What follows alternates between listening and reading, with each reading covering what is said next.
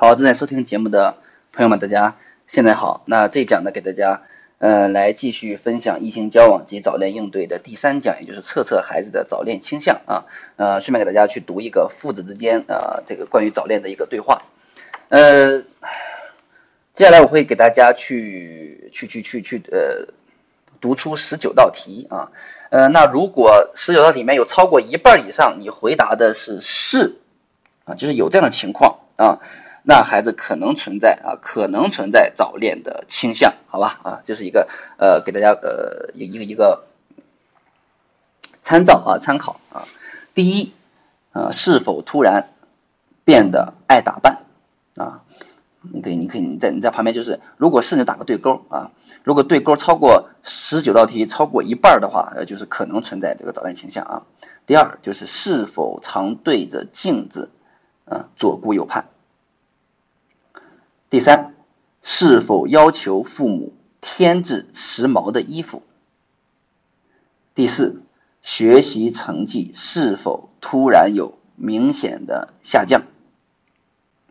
第五，回家写作业是否心不在焉？第六，活泼好动的孩子是否变得沉默起来？啊，第七。是否无缘无故与家人生疏起来？第八，是否红着脸说谎？第九，是否回家后一个人躲在房间里？第十，是否情绪起伏大，有时兴奋，有时忧郁，有时烦躁不安？第十一，是否偷看一些描写爱情的文艺作品？十二，是否对电影、电视中的爱情镜头特别关注？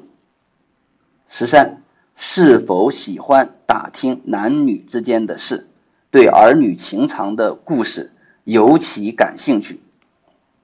好，十四，是否呃偷偷写东西，看到家长又急忙掩饰？十五，是否对异性的名字特别的敏感？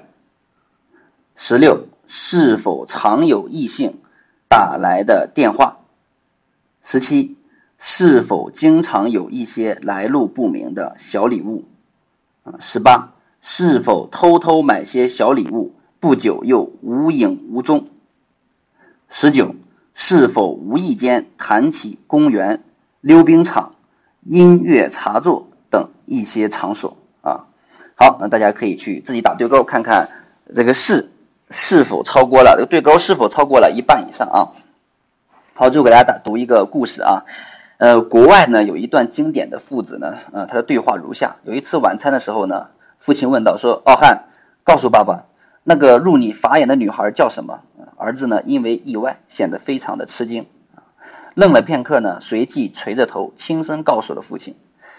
那父亲就说：“那你们还是到此为止吧，听了爸听爸爸的话。”啊，儿子感到父亲态度温和，胆子渐渐的大了起来。他为自己辩解道：“说爸爸是他主动的，况且他的条件不错呀。”啊，儿子觉得自己在为他们的那份感情去辩护啊，心底就有一股豪气呢油然而生。那父亲呢就轻轻摇摇头说：“奥汉，你还太小啊，我们太小。爸爸，我已经十九岁了，是一个男子汉了，而你当年只有十七岁，你就和妈妈好上了。”啊，儿子自认为抓住了爸爸的把柄，啊，情绪呢越发的激动起来。儿子说的是实情，他等着父亲妥协。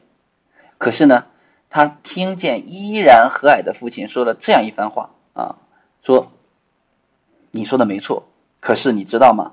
我十七岁的时候已经能在葡萄酒作坊当酿酒师傅了，每个月能拿两千万里拉。”我是说，我当时已经能够自食其力，有一定的经济实力为爱情买单了。你呢，一个里拉都挣不到，你凭什么心安理得的钟爱自己心仪的女孩？啊，儿子桀骜的心被父亲的话征服了啊，埋头的扒饭，一声不吭。父亲呢，又语重心长的安慰儿子：“奥汉，不是爸爸古董封建，你想想看，一个男人如果没有经济基础。”不能为他的爱人提供必要的物质保障。如果你是女子，你会怎么看待他？儿子，我告诉你，我一直都认为一个男人如果没有一份挣钱的工作，不能自自食其力，哪怕他四十岁甚至五十岁都不配谈恋爱，谈了就是早恋。相反，只要他有立业挣钱养家的本事，十五岁谈恋爱也不算早恋。啊，此番话语啊是一语惊醒梦中人呐。经过思想斗争，儿子决定从啊这个这个这个啊他身边安静的走开。他从这段虚幻缥缈的无根之爱中抽身，尽管为此承受了半年的痛苦，啊，牢记着父亲的嘱咐。